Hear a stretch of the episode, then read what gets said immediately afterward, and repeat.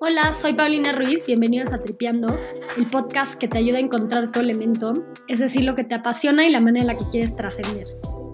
Hoy platicamos con una persona interesantísima, el arquitecto mexicano Alejandro da Costa, un pionero de la arquitectura contextual. La arquitectura contextual se trata de construir y diseñar respondiendo al entorno, a la historia y a la cultura del lugar. Dicho de otra forma, se trata de la comunión entre los espacios físicos y su contexto sociocultural. La arquitectura contextual se basa en las prácticas ancestrales, por lo tanto, se usan materiales locales. Como diría Alejandro, se usa lo que se tiene al alcance de la mano.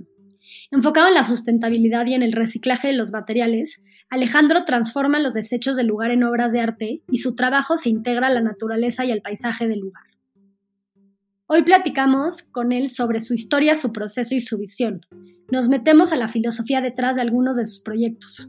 Por ejemplo, sus obras le han dado identidad al Valle de Guadalupe. Nos cuenta cómo se ha transformado la región de cuando empezó a desarrollarla junto con su hermano hace más de 30 años a cuando construyó Bruma en el 2015.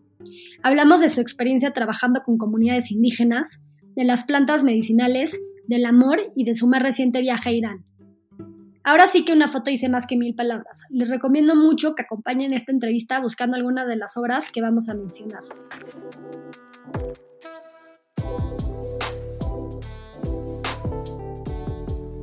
Alejandro, bienvenida a Tripeando. Estoy muy emocionada de platicar contigo hoy. Y quiero agradecerle a mm, Laura y Juanjo, mis tíos, que gracias a ellos tuve el gusto de conocerte. También a Gaby Casillas, que hizo su tesis sobre ti y me ayudó muchísimo para prepararme para la entrevista y entender sobre todo más a fondo tu, tu trabajo. Y pues arranquemos platicando sobre la mm, arquitectura contextual. ¿Qué es la arquitectura contextual y qué mm, principios tiene? Bueno, hola.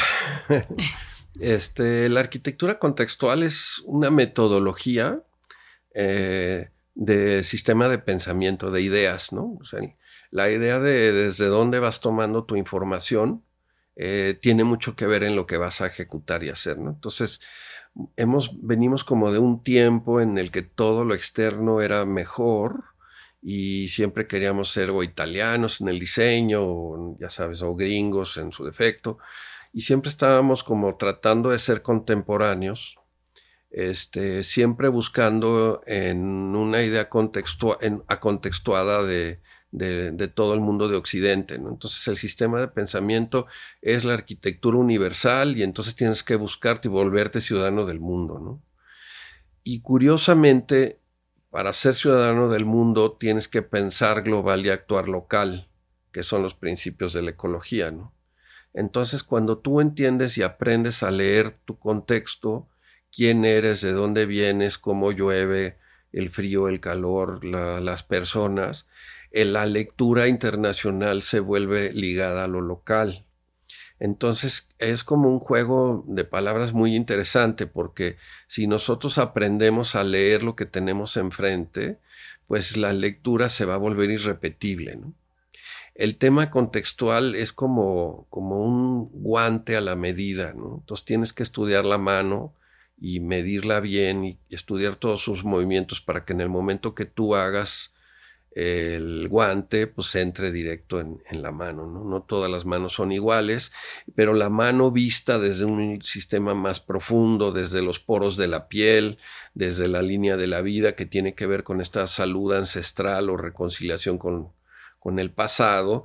Y cuando hablas de contexto, pues son contextos increíbles porque tiene que ver desde lo espiritual, desde nuestros ancestros, desde nuestros abuelos, tatarabuelos, desde todo lo que tiene que ver con, nuestros hermanos mayores, que son los indígenas, que han estado aquí eh, mucho tiempo y, desde lugares más profundos.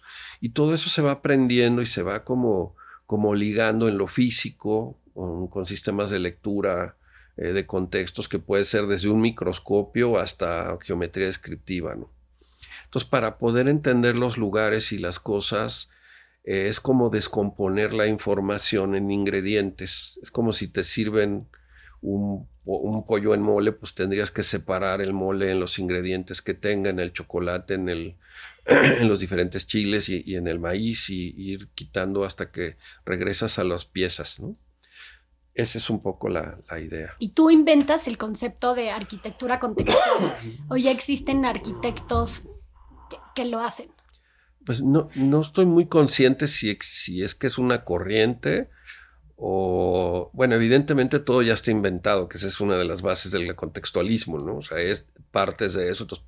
pero sí, sí he sido muy, muy muy estricto en ir modificando esta metodología para que saque más, más, una información más clara y más veraz. Y ha funcionado muy bien, porque el ser contextual es proteger el entorno, el ser contextual es restaurar, el ser contextual es reconciliar, el ser... Hay un chorro de términos interesantísimos en el reciclaje y en la estructura del estar parado en un lugar y desde ahí actuar que te lleva a cosas y a momentos etéreos inclusive o sistemas de pensamiento que se extienden como la poesía. Y no sé si esto es real y si es un apodo o, me lo dijeron nada más Laura y Juanjo, pero el apodo del rey de la basura em, te molesta, de dónde viene. Me caga la madre, pero, pero bueno, es que es, eso viene mucho de cuando hay entrevistas con los gringos y así, que son sistemas como muy simplistas, ¿no?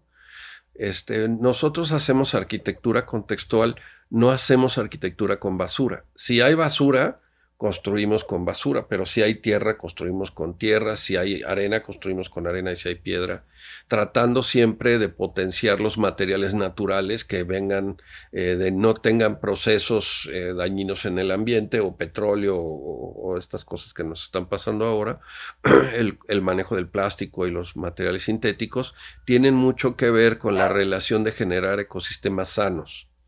Entonces, no necesariamente hacemos con basura. Si, Perdón, si por ejemplo eh, hicimos este restaurante en Siancán y la reserva nos estaba limitando en los permisos, en la forma de trabajar, pero el mar nos estaba regalando basura por todos lados, troncos, plástico, guaraches.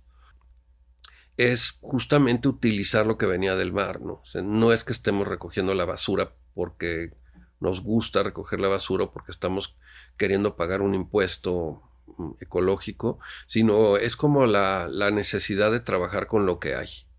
Que ese es un término en el indigenismo contemporáneo, es lo que tú haces con la distancia de la mano. Y es muy interesante porque si tú te paras en el lugar, pues ahí está tu medicina, ahí está tu cama, ¿no? Eh, los indígenas hacen una palapa que se convierte en un nido, que se convierte en una canasta, que se convierte en un sombrero, que se convierte en un petate, que se convierte en una comida, ¿no?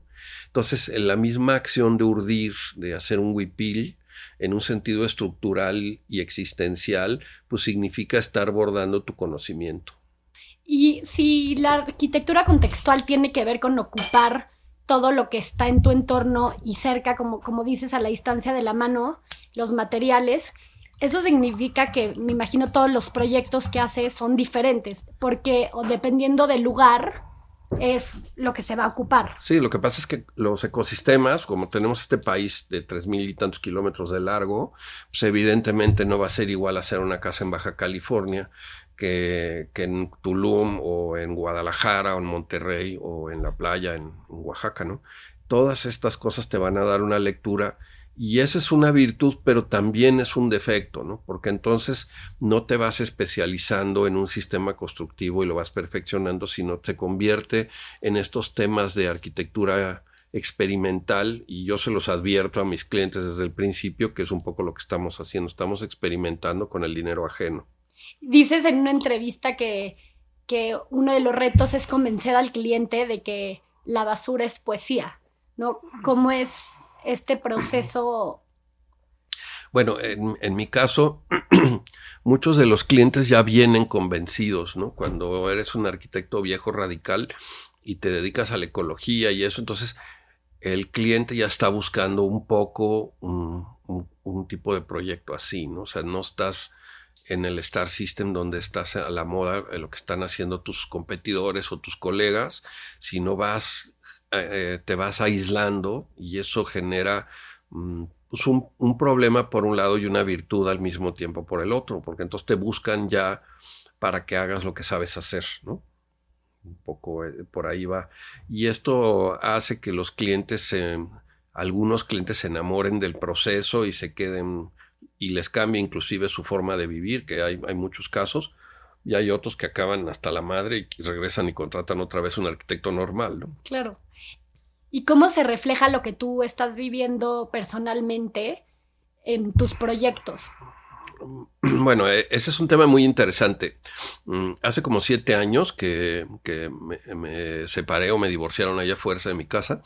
Mm, entré en una circunvolución muy interesante de lo que es el dolor, de lo que tiene que ver con la frustración y, me empecé a dar cuenta que el sistema de expresión, que es la arquitectura en mi caso y los músicos supongo que eh, tocarán música y los escritores escribirán y los cantores cantarán para poder decir lo que tienen adentro, ¿no? Entonces empecé a modificar la estructura pasional de la arquitectura hacia la arquitectura emocional.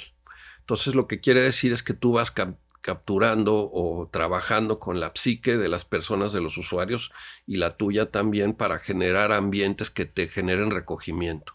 Y ahí está también eh, eh, que fue lo que encontramos al dar clases, es la emoción, es lo que se queda en la memoria, ¿no? Tú te acuerdas de lo que te emociona, de lo que te molestó, emocionar bien y emocionar mal, queda en tu memoria.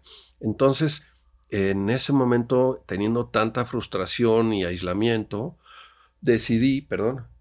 No te preocupes.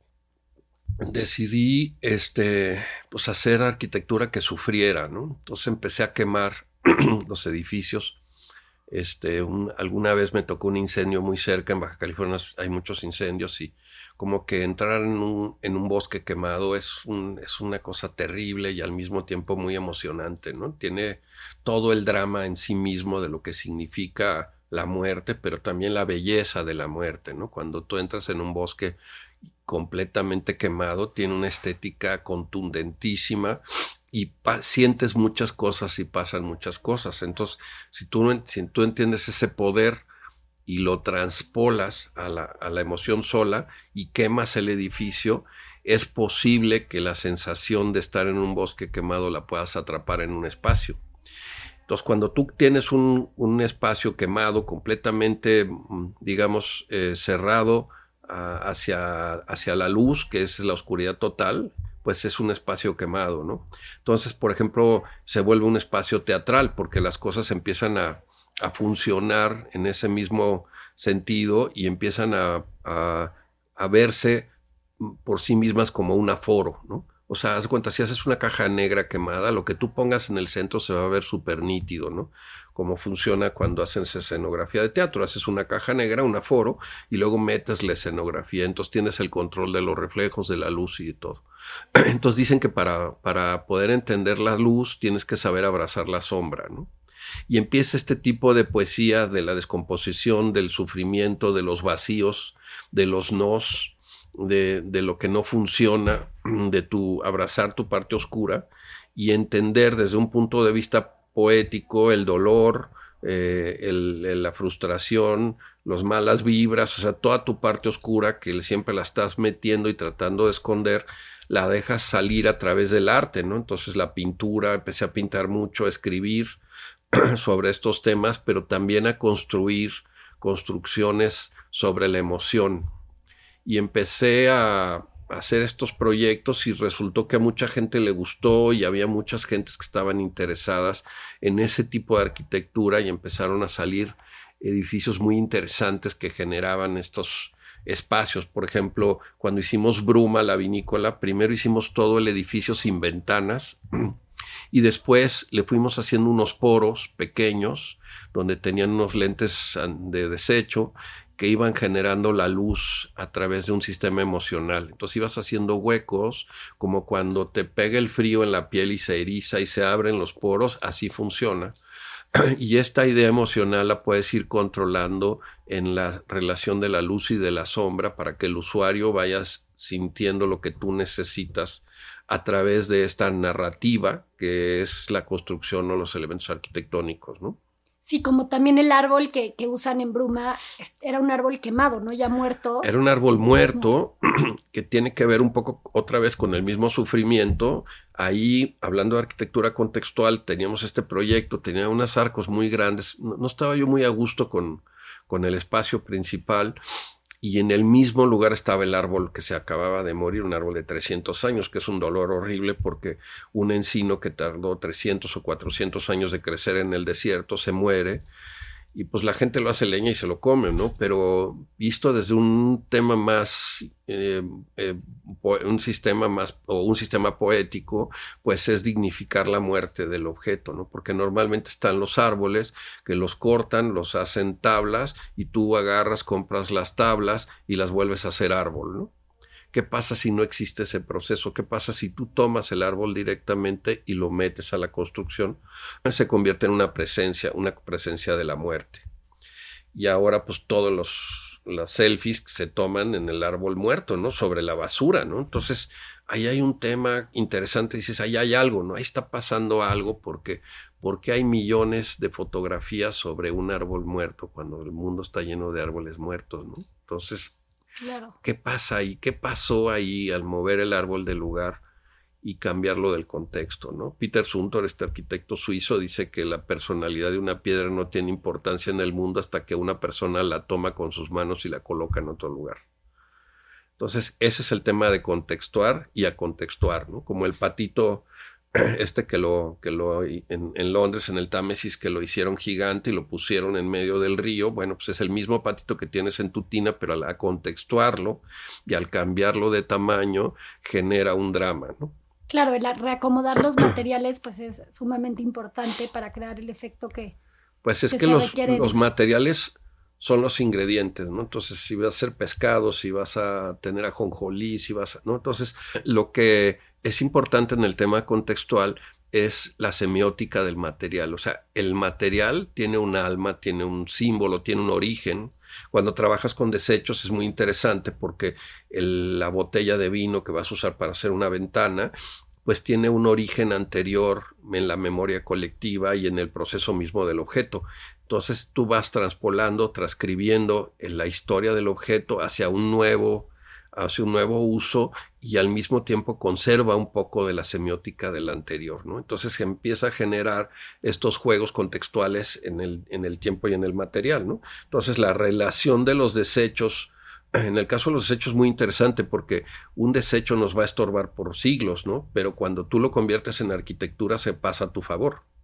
O sea, que la casa se conserve y que un vidrio nunca se deshaga. Si está puesto en tu ventana está chingón, pero si está puesto en la basura, pues me interesa mucho cómo dices que los materiales deben de conservar su esencia y su alma.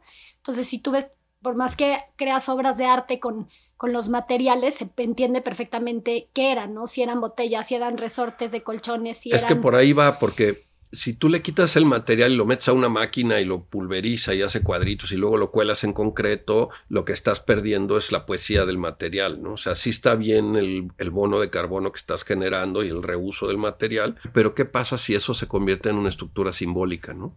Entonces, cualquier cualquier, un colchón, por ejemplo, pues imagina todo lo que ha pasado en un colchón si nos imagináramos, ¿no? Yo me imagino puras pornografías allá arriba o a lo mejor la viejita muriendo, ¿no? Todo este tipo de cosas que suceden en ese sentido, mm, los puedes ir descomponiendo para que se agregue a tu narrativa que está ligada a la arquitectura emocional. Claro, y por ejemplo, la primera vinícula que hacen en, que haces en Ensenada, traen un barco y, y deciden no modificarlo en lo absoluto para que se entienda, pues, para que guarde su historia y a la vez crea un espacio. Sí, cuando empiezas a trabajar con objetos, pues de repente hay unos objetos increíbles, un, un tren o un barco, pues imagínate la poética de, de la historia de la humanidad a través de la navegación, ¿no? Entonces, cuando tú agarras un barco de madera y lo empiezas a trabajar, lo empiezas a ver, eh, y lo, lo, lo, lo, usas de diferente manera, un barco volteado se convierte en una iglesia. Y hay una magia muy interesante en la relación de la escala. Cuando, cuando hicimos Benacaba, que es esa la vinícola que te refieres, este, fue muy interesante recibir los barcos primero, quitarles la cubierta y darte cuenta que está el esqueleto adentro, un esqueleto bellísimo, que es lo mismo que las iglesias medievales, porque eran las mismas personas que hacían, que hacían los techos, los ah, artisonados árabes, eran los mismos que hacían los barcos. O sea, era el mismo sistema constructivo y cuando tú lo regresas a ese sistema se convierte en una construcción antigua, ¿no?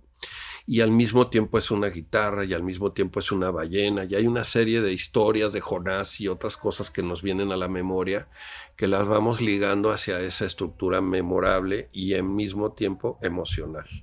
Tus obras le, han dado pues una identidad muy fuerte al Valle de Guadalupe, ¿no? la primera que entiendo que la primera que construyes es en 1992 eh, que fue la estación del porvenir. Ahí sí No, la primera que hicimos fue Santo Tomás, en el Valle de Santo Tomás, que es en esa fecha. La escuelita o la, la estación de oficios, que es a la que te refieres, esa fue en el año 2000. Y también está hecha con desechos, tenía otra... La, Santo Tomás también está hecha con desechos, está hecha con 7.900 neumáticos, está hecha con llantas para hacer estructuras de contención y está tomado de las favelas de Tijuana, ¿no? Eh, ahí hay otro contexto interesante porque la, sabiduría popular es algo que tiene que ver con el contextualismo. O sea, si nosotros leemos en las favelas de cualquier ciudad, la gente con los menores recursos y con su propia inventiva, sin ser académico, sin haber estudiado, sin haber calculado, hay una serie de aplicaciones que tienen eh, prueba y error y que funcionan muy bien y que tienen bajo costo porque por eso lo hacen, etcétera, son autoconstructivas, etcétera. Entonces, el, abrir los ojos y quitarte el ego del académico y, irte hacia la, aprender de la gente que no fue a la escuela, ¿no? Y ir a aprender de la gente que no, que tiene estos conocimientos contextuales en cada uno de los diferentes contextos. Si tú vas a una favela y de repente llegas y ves que sembraron plátanos en el jardín, esa gente seguramente evolucionó de Tabasco, ¿no? Vino de Tabasco y se puso. Entonces, hay que aprender a leer todo eso y escuchar. Eh, y tiene mucho que ver eh, la lectura y el aprendizaje, porque el aprendizaje viene del sistema de la evolución. O sea, nosotros en México y en Occidente no se generó la mejor arquitectura en el año, en el año 1900 al 2000 ese siglo fue un siglo muy importante para la tecnología, pero venimos de una historia de cuatro mil años de arquitectura. O sea, sería muy arrogante decir que en un momento, en la generación que estamos nosotros haciendo, estamos transformando una historia que es mucho más interesante que la nuestra. ¿no? Entonces eso te concilia mucho en tu escala de tu trabajo y entonces te convierte solamente en un eslabón de una historia, de un lugar. Entonces trabaja solo por tu eslabón y cúmplelo y entrega el siguiente eslabón que lo harán otras personas. Sí, sí. Y estas vinícolas, por ejemplo, que se construyeron hace más de 20 años, y Bruma, por ejemplo, que es más reciente y se construyó en el 2015. ¿Cómo has visto la transformación del Valle de Guadalupe en los, o sea, de cuando empezaste estos proyectos ahora y, y tu visión de lo, de lo, que pensabas que iba a ser, de cierta manera, se, es que mi visión inicial era un deseo, ¿no? Yo quería que fuera pues, una región vitícola. Lo que sí buscamos, mi hermano y yo y las otras personas que estuvimos, digamos, antes que otros, era hacer una región que tuviera su propia personalidad, que saliera de su propio contexto. En vinos hay un término que se llama terroir, que lo manejan muy bien los franceses, que tiene que ver con la fabricación del vino desde un punto de vista del lugar, del lugareño, del clima, del tipo de uva pero también de la cultura de las personas, de cómo lo toma, de cómo hablan y de qué es lo que les gusta. ¿no? Entonces, esta idea del terruño contextual es la base del Valle de Guadalupe en sus inicios. ¿no? Lo que nosotros quisimos hacer es experimentar lo que podemos hacer y a ver a dónde nos lleva. En lugar de copiar este Napa mexicano o La Rioja mexicana o hacer una región que era lo que estaba pasando, ¿no? Se estaban haciendo vinos tipo francés, vinos tipo italiano, ¿no? Eso es lo que tratamos de abolir para hacer vinos del lugar, ¿no? Y esa estructura de los vinos tiene que ver también con el manejo del paisaje y el control de la ecología y también tiene que ver con la representación de todo, que es la arquitectura, ¿no? Que es el lenguaje que finalmente queda y trasciende por generaciones.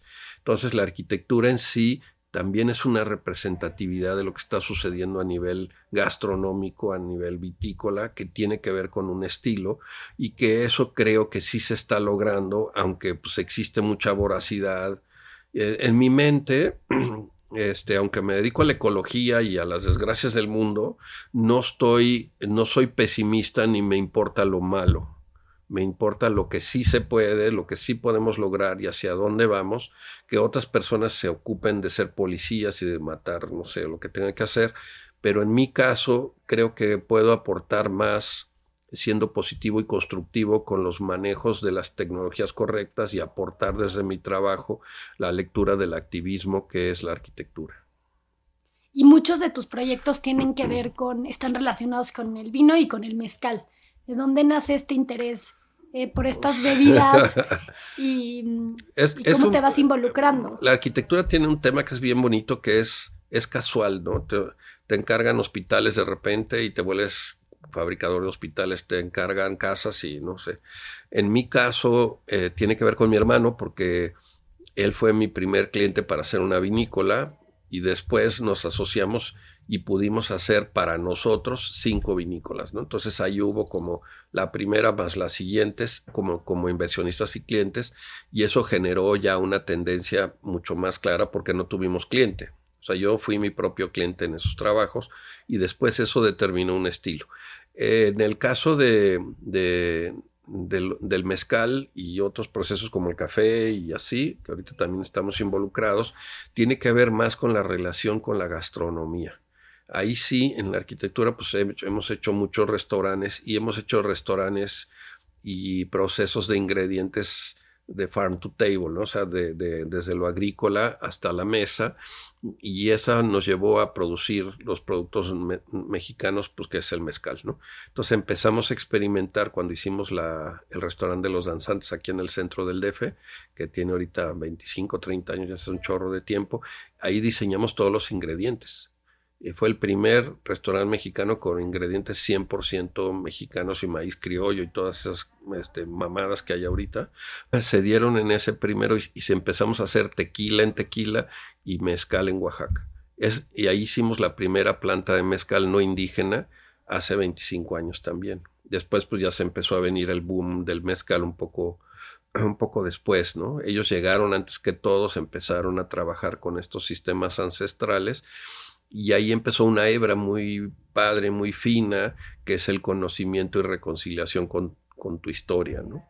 que son los procesos. Ahorita los jóvenes están tomando mezcal, haciéndole al chamán, que me parece increíble después de lo que tomábamos eh, cuando éramos niños y todo era externo, ¿no? O sea, tomábamos cubas y no sé, y de repente resulta que todo se está ligando a la riqueza de la cultura que tú tienes, ¿no? Digo, cada proyecto da para un episodio, pero hay uno en particular que se me hizo muy interesante la historia, no sé si no, la, no las puedas platicar, de mm, la casa Gramito, o el, es un como rancho, entiendo que tienes.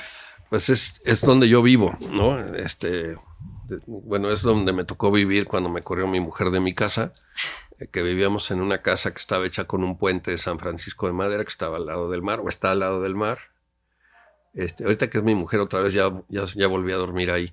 Pero es un rancho que tuvimos cuando apenas estábamos empezando y no teníamos recursos. era un rancho bastante económico porque no era muy agrícola. La compramos entre varias personas, Antonio Badán y otros viticultores, y acabamos quedándonos Hugo y yo con el, con el rancho este. Cuando llegamos al lugar, los vecinos nos dijeron que porque habíamos comprado el rancho del narco, ¿no? Entonces resultó que era un narco rancho y que tenía una casa o tenía unos desechos, una, construcción muy sencilla donde hacían las metanfetaminas o la cocaína, no sé qué, en un laboratorio. Entonces cuando entramos a ver, pues sí, entre las piedras, un lugar bellísimo porque es como, como un cráter, como la rumorosa, lleno de piedras, y en mero en medio estaba este tráiler y esta casa ahí que tenía esta bad karma, ¿no? O sea, este karma horrible, no sé por qué estoy hablando en inglés. Este, y entonces empezamos a ver el laboratorio, entonces pues quitamos los químicos y como tenía este lugar que no sabe si hay muertos abajo, no sé. Entonces lo empezamos como a exorcizar porque decía, bueno, quitamos todo esto y a dónde lo vamos a echar. si saco los químicos de aquí, pues, van a contaminar allá, si los dejo aquí, va, ¿no? Entonces empezamos a hacer esta, este trabajo muy estricto de construir la casa desde los desechos que había, ¿no? Entonces construimos la casa y fuimos mm, haciendo una especie de laboratorio, como era para nosotros mismos, entonces paramos el tráiler, hicimos como una especie de habitáculo pequeño y ha sido muy significativo para todos nosotros porque es como un lugar para ir a estudiar, para ir a leer, para diseñar y está lleno al final de huesos, ¿no? Porque hemos ido recogiendo huesos cada vez que bajábamos a la Baja California con las niñas íbamos como tratando de hacerle al biólogo, ¿no? Al arqueólogo, entonces siempre recogíamos huesos de, pues, pelícanos y de repente aparecían de ballenas y de repente de delfines y lo fuimos poniendo todo en ese lugar y al final se convirtió un poco en este sitio que produce su propia agua, que bombeas con una bicicleta para llenar el, tan, el tanque del tinaco y tienes tus paneles solares que solamente estás metido con dos paneles para poder vivir y se vuelve como un ejercicio de ecología muy extremo para que tú como diseñador le puedas exigir al cliente después, ¿no? Si tú no lo vives, pues tienes que hacértelo así, ¿no? Entonces es un poco un laboratorio, ahora no de metanfetamina, sino de arquitectura. Y de, varios de los proyectos que has hecho los has trabajado con tu esposa, de repente tu esposa, no, no, con ella nada más he hecho hijos y las casas donde hemos vivido. De hecho, nunca pudimos trabajar juntos por, por personalidad. Entonces fue muy difícil justamente hacernos nuestra casa porque quién la tuvo yo, ¿no? Claro. Y acabamos negociando, ella hacía los baños, que es muy buena para, para ese tipo de cosas, tenía más interés, y yo diseñaba el jardín, ¿no? O sea, nos dividimos en cachos y fuimos negociando ya la, en la puerta, ¿no? Que son, son procesos la arquitectura es un trabajo muy solitario y muy radical. Entonces hacer trabajos de equipo no es tan sencillo. No, los arquitectos no trabajamos mucho. Sí hay, pero no, no es tan sencillo. Porque tú tienes una idea y la idea no la puedes compartir porque se modificaría, ¿no? O sea, se, se, se perdería. Entonces hay un acto de radicalidad que algunas veces inclusive lo sufren los clientes por esa razón, ¿no? Claro, pero si has hecho también trabajos con tus hijas complementarios. Ahorita sí, ahorita estoy empezando, soy el rey del nepotismo ahora, este, porque las pude moldear un poco para, un poco para mostrarles, terminarlas de educar en, desde un punto de vista más profesional de cómo hacer una factura, cuándo cobrar, cómo tratar bien al cliente, cómo torturarlo, ¿no? Todo este tipo de cosas que nadie te enseña y que sí ayuda mucho. Ahorita tuve, tengo la la virtud o la, ventaja, o no sé cómo se llama, la fortuna de Martina, el, hotel que acabamos de entregar, que ganó ayer el, la obra del año justamente. ella, hizo, ella hizo los interiores y todo el trabajo de diseño industrial. Fernanda, mi hija, hizo los jardines y el paisaje y Francisca hizo el documental y el libro. Entonces, pues ahí sí le dimos vuelta a la economía familiar muy duro, como jugando. Y me acuerdo que les pasaron algunas cosas interesantes. A Martina le dijeron y también a Fran, dijeron, ah, te dieron el trabajo porque eres hijo de tu papá, ¿verdad? Y, estuvo padre porque la, la, chavita les contestó, pues sí, sí, soy hijo de mi papá y hago las cosas súper bien. O sea, todo mundo tenemos que entender que tenemos un trampolín desde donde vamos a brincar y ese trampolín lo tenemos que saber usar, ¿no? También no tiene por qué ir en contra tuya ni tiene que estar encima. Claro, puede ser que no lo puedas hacer. Lo que hacemos aquí es que no trabajan conmigo. Ellas, ellas se contratan directamente con los clientes y si se interesan bien con los clientes, se llevan bien y les pagan, pues qué buena onda. Y si no, no, yo nada más les digo, pues están estas personas con esto trabajo a gusto. Y algunos eh, sí las han tomado, otros no, claro, entre más va pasando el tiempo y van haciendo sus obras mejores y van, pues seguramente va a haber más aceptación porque ya tienes un currículum, ¿no? Pero el primer currículum es el más difícil de empujar, ¿no? Entonces, a lo mejor ahí sí necesitas un poquito de hombro o una oportunidad, pero pues, si la oportunidad no sale bien, pues vas para abajo, ¿no? O sea, eso nos, va, nos, nos pasa a todos, ¿no? De lo que platicas, se me hace muy interesante la relación que tienes con tus hijas. Y y sé que sé también que fuiste, por ejemplo, al Festival Burning Man con, con ellas y con tu esposa, ¿no? ¿Cómo fue esa experiencia? Bueno, es que esa es otra cosa, la forma de educar, ¿no? Nosotros hemos sido muy estrictos en, en el sistema educativo con las niñas, ¿no? O sea, los primeros decidimos deseducarnos, ¿no? Y sí estuvimos muy metidos en, pues, en el sistema Montessori, Waldorf y así. Y, y era muy importante irnos moviendo de contextos, que entendieran, vivimos en Oaxaca, vivimos en las comunidades, les enseñamos la relación no de la pobreza, sino del indigenismo desde niñas. Estudiaron en un Montessori agrícola en Ohio, luego se fueron a Barcelona. O sea, eh, eh, fuimos muy activos en, diseñar su sistema educativo. Eh, fuimos padres, presidentes de padres de familia de cinco escuelas, siempre construíamos escuelas o, o bibliotecas donde ellas estaban, o sea, tratando de aportar o mejorar el sistema en el, que, en el entorno que estaban. ¿no? Y en eso también tiene que ver con la relación de, de, ser más un amigo, más una... la educación es no estorbar, ¿no?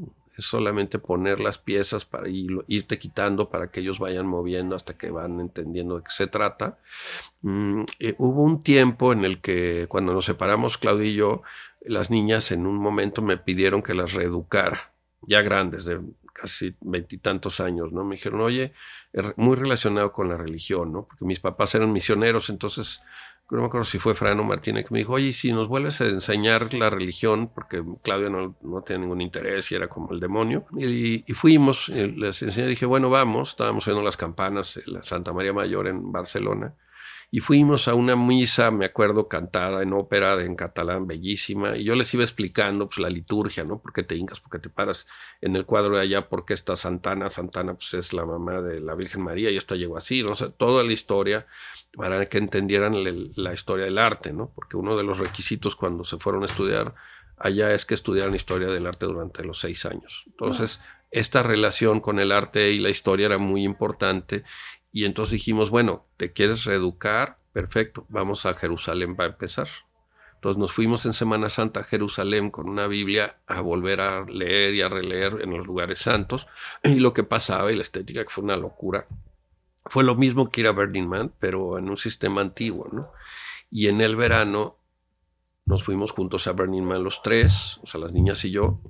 Ya había yo ido el año anterior con Claudia solos, y esta vez fui yo solo con las niñas, que fue una locura porque pues está todo el sistema de drogas y todo lo que pasa ahí con el desmadre y tú con tus hijas, ¿no? Y entonces la que manejaba la marihuana era Martina y entonces ella es la que lo limitaba, pero pues, entonces esta idea como de igualdad, un poco rara, un poco difícil, pero también pasamos un borde de, de estar juntos, de, de, podernos rumbear y hacer lo mismo que hacerías con tus amigos, con tu papá, ¿no?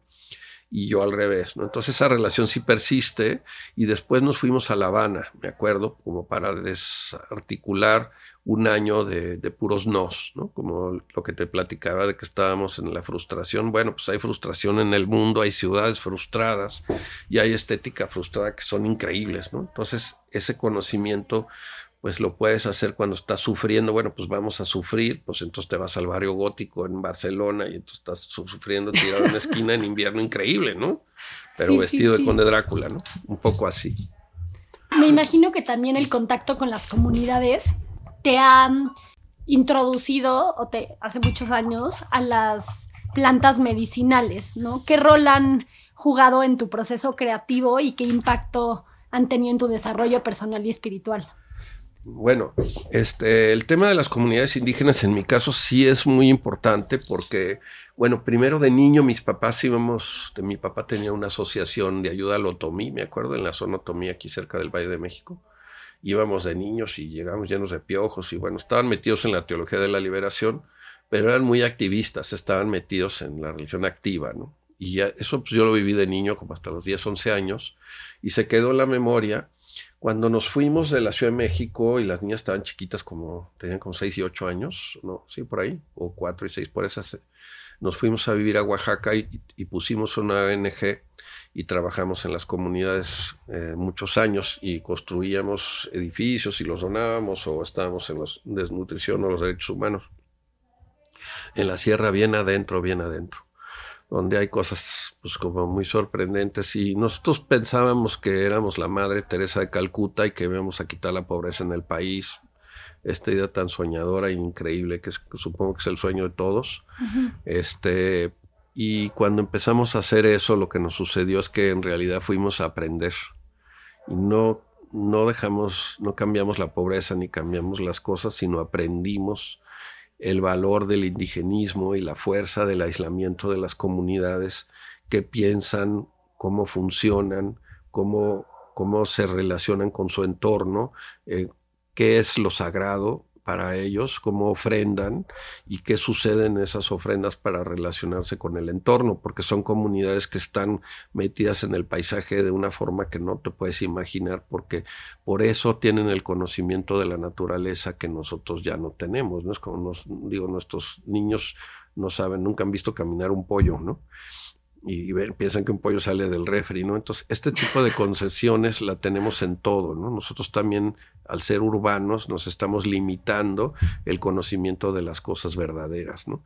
Y al ser occidentales, estamos separándonos de las memorias y de la magia del, soñar, de estar del mundo y del inframundo que nos, que nos conlleva, y lo que nos enseñó y a través de la medicina, que puede ser pues desde hongos, puede ser eh, mezcalina, puede ser estos sistemas de conciencia que van separando, que se puede hacer a través de la meditación, pero que también existen estas otras medicinas o plantas sagradas, que si las sabes, eh, um, si las sabes honrar y si las sabes colocar, pues posiblemente puedas entrar a un nivel de conciencia nuevo o viejo, pero nuevo para ti, ¿no?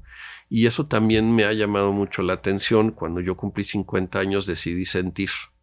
Esa es una decisión muy clara que dije a partir de, esta edad y eso significa probar y empecé a probar muchas cosas, pero no desde el sentido del yonki, sino desde, desde entender sistemas de conciencia y música electrónica y todo lo que está sucediendo ahorita está en una especie de renacimiento porque perdimos una estructura ética, ¿no? O sea, estamos viviendo la muerte de la ética y entonces todos estos sistemas que antes la religión los tenía como la religión católica o la religión que fuera los tenían como apresados y ahora estamos buscando todos poco a poco desde algún lugar las nuevas religiones, ¿no?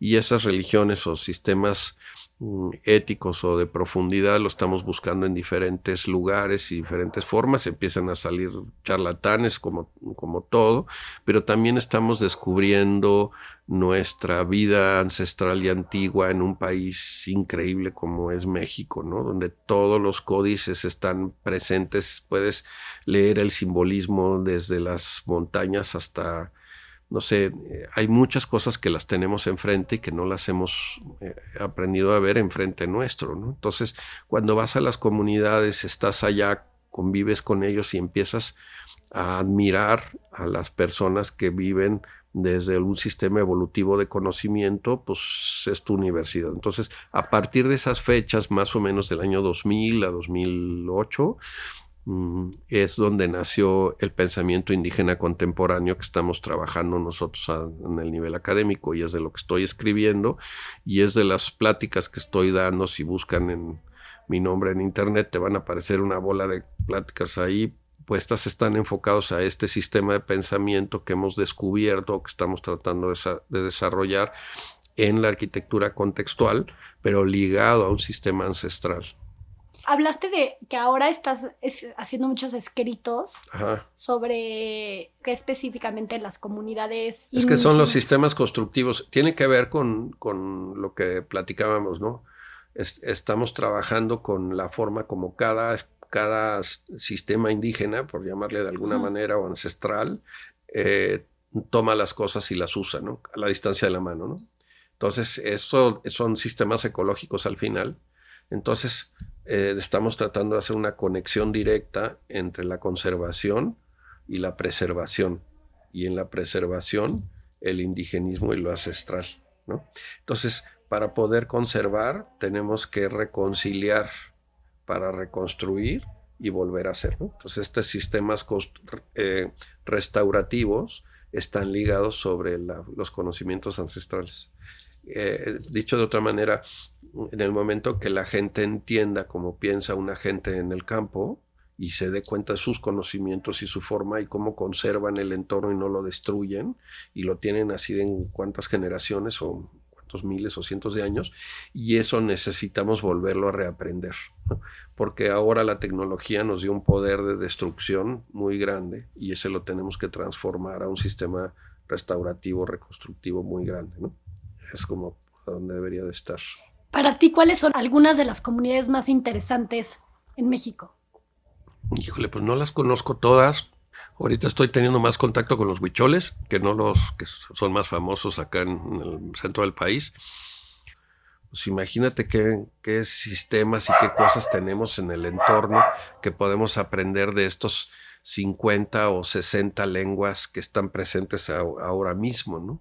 Totalmente, totalmente. Y Alejandro, se ve que eres un, un viajero súper aventurero y muy particular y me encantaría preguntarte sobre tu manera de viajar. ¿Cómo te gusta planear tus viajes y cuáles son algunos de los viajes que más te han marcado últimamente?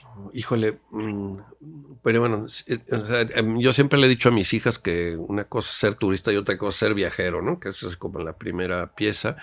Y me gusta ir a los lugares que no, ¿no? Por ejemplo, acabo de estar en el, bueno, el 2019 no cuenta, porque lo, tuvimos que viajar a, nosotros mismos durante el COVID, pero en octubre anterior, que fue 2018, estuve en Irán, estuve un mes y medio en Irán. Wow. Este, que tuvimos un viaje súper lindo, este, me fui con mi exnovia, que era mi mujer, y así, ¿no? En, en una especie de luna de miel. Este, y fuimos a este, a este país increíble que está prohibido, que, no es de Occidente, que no tiene nada que ver con lo gringo, que no tiene que ver, o sea, ir a este lugar fue fascinante para entender pues la arquitectura de tierra y las matemáticas, ¿no? que es lo que fuimos a ver en un lugar muy parecido a México en un sentido, este, y aprendimos, o sea, a mí me, mucho tiempo no me había pasado estar en un lugar que no hay ningún idioma en el que me pueda comunicar. No había ni español, ni inglés, ni francés, ni italiano, ni ninguno de los idiomas, ¿no? Entonces ellos son, no son árabes, pero son persas, una cosa bastante compleja. Eso me llenó muchísimo, encontramos y me conmovió muchísimo eh, los mercados y me conmovió muchísimo la arquitectura de tierra en un lugar que no llueve eh, manejan la relación climatológica o climática ancestralmente muy bien. Estuvimos también eh, en ese mismo año, en otro tiempo, en, Turquía, que también es una, es una pasada.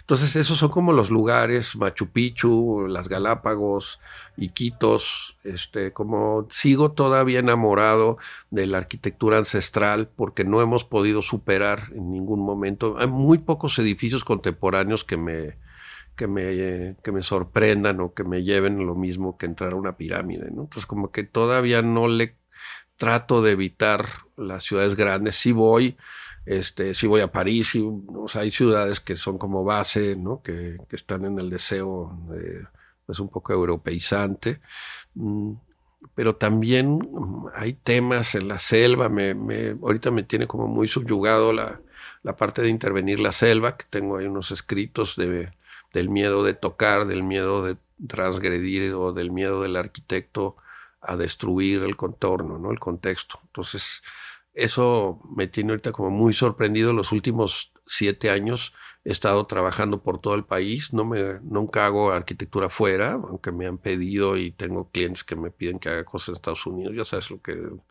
Natural, yo no tengo ningún... Soy antigringo, entonces no tengo ninguna deseo de trabajar fuera, de tocar otro país hasta que no acabe de tocar el mío, ¿no? Y en eso sí está padre, porque ahorita estoy trabajando, haz de cuenta, en Monterrey, estoy trabajando en San Luis Potosí, estoy trabajando en Oaxaca, estoy trabajando en, Jalisco, en, en, Arandas, en lo del tequila, estoy trabajando en Siancán, en, Tulum, estoy trabajando en la isla de Holbox, eh, así, ¿no? En todos estos, como en la Baja California, en Baja California Sur. Entonces, estamos en un país increíble con unos contextos brutales. Lo curioso y que es un poco coincidencia y otro poco deseo es que no trabajo en ciudades. Y dime algo, ¿en Irán en algún momento te sentiste inseguro? Sí, primero, sobre todo cuando llegamos, porque eh, el aeropuerto estaba en ruinas y, llegamos a la madrugada este, y la visa fue un problema, las tratamos de sacar y total, al final nos acabamos yendo sin visa porque llegamos a, llegamos a Turquía a sacar la visa y pusieron una bomba y no pudimos estar. Entonces, bueno, tomamos el avión, llegamos en la madrugada, no sabíamos qué nos esperaba. Sí teníamos un guía en español que, que Héctor Esraue nos había recomendado, o sea, sí teníamos una relación directa con alguien. Y llegamos en la madrugada, nos aislaron para hacer el trámite de la visa y estando sentados ahí éramos como la mitad del avión más o menos en una sala de espera y de repente se paran el grupo anterior a, registrar su llegada y todos venían encadenados. Entonces nosotros nos volteamos a ver y había otro gringo y nosotros que seguíamos. Al otro gringo lo pusieron como lazo de cochino y lo mandaron de regreso, no lo dejaron entrar al país y luego seguimos nosotros, ¿no? Entonces, pues cuando llegamos a, hablar con él, pues mucho peor que los gringos, ¿no? Entonces, este, pues fue muy fue encantador porque, pues, em, ¿a qué vienen? Pues a ver arquitectura de tierra. ¿Qué, ¿Qué, haces tú? Pues yo soy arquitecto descalzo, ¿no? Entonces eso pues nos abrió las puertas y llegamos y el, el aeropuerto estaba en ruinas, estaba como, como, como que lo habían remodelado y detuvieron la remodelación. Y fue un país que estuvo muchas guerras con Irak y como que tiene un tema bélico muy importante, una seguridad en el, este, del ejército que te mueres de, porque pues, están en guerra y eso nos causó como un escosor muy grande y de repente empezamos a bajar al desierto y al desierto y al desierto y bueno, una locura, pero ese era un tipo de inseguridad.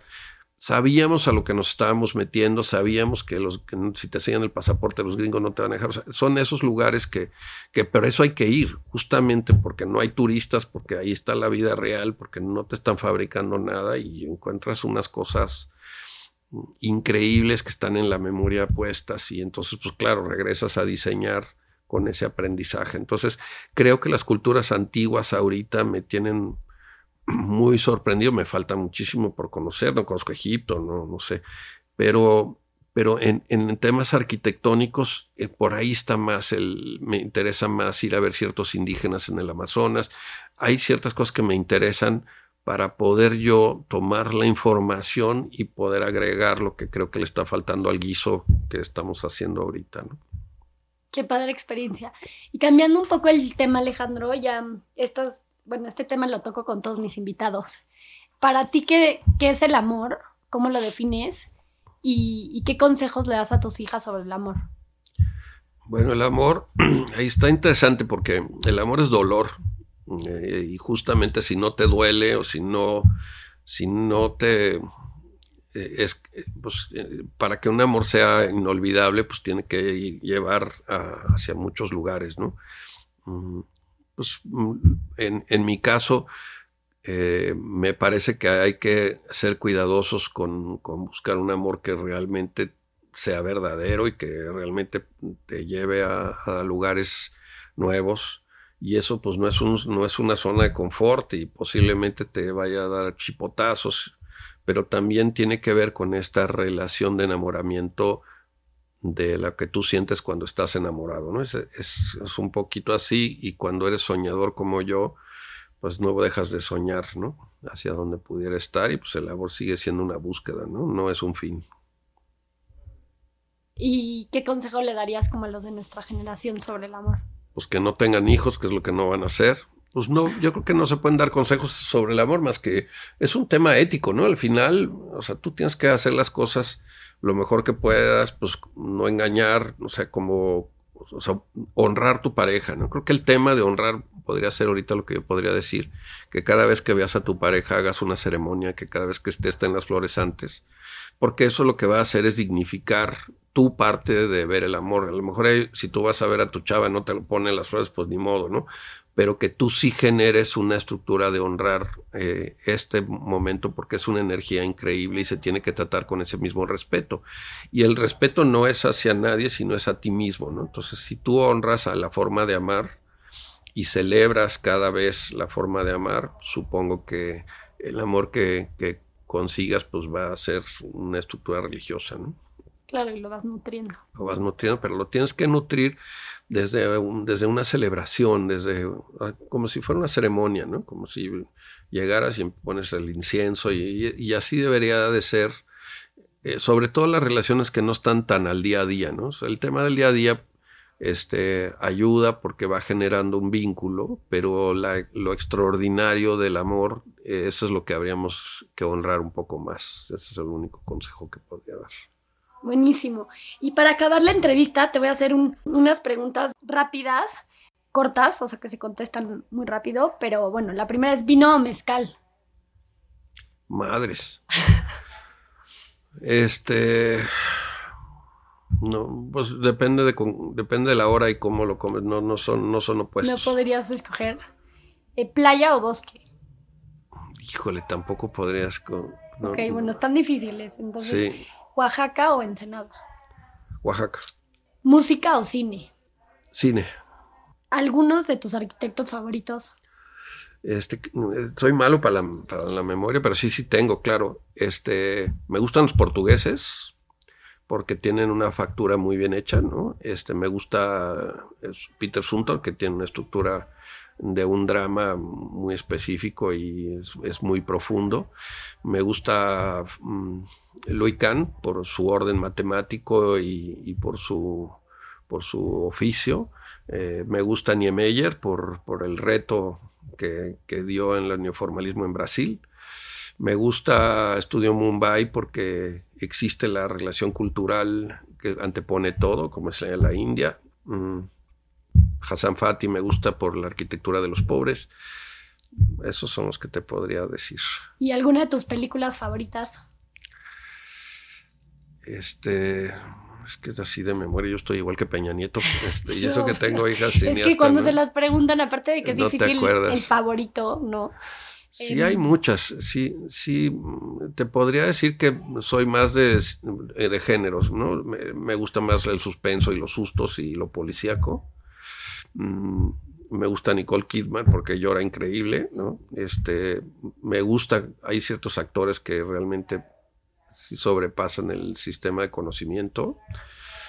Me gustan los documentales mucho, me gusta Bernard Herzog eh, su forma de pensar y de ver el mundo como documentalista. Mm, me gusta el cine muy antiguo, ¿Y mm, qué libro estás leyendo ahorita?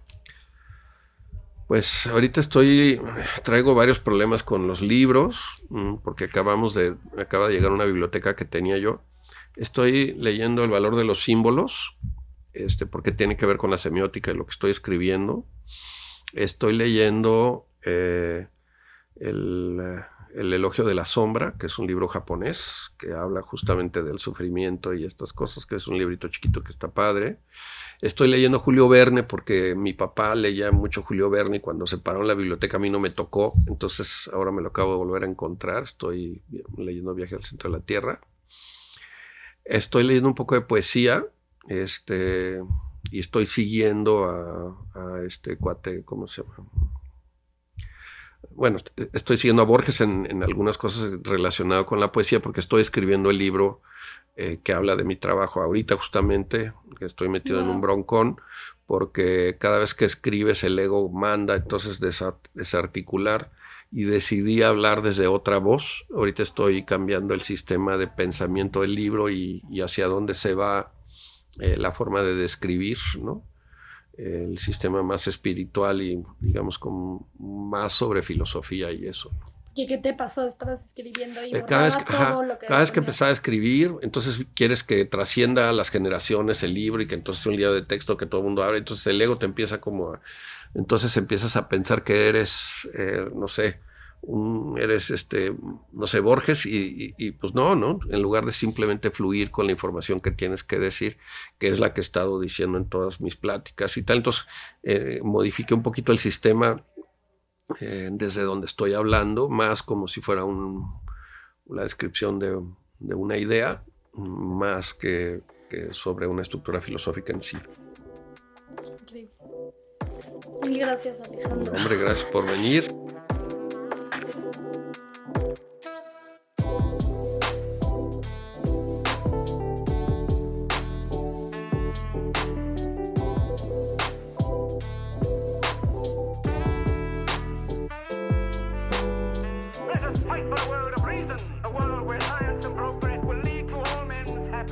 crystallize imagination. I have my mind. The mind needs books like a sword needs a whetstone. Artificial intelligence could spell the end of the human race.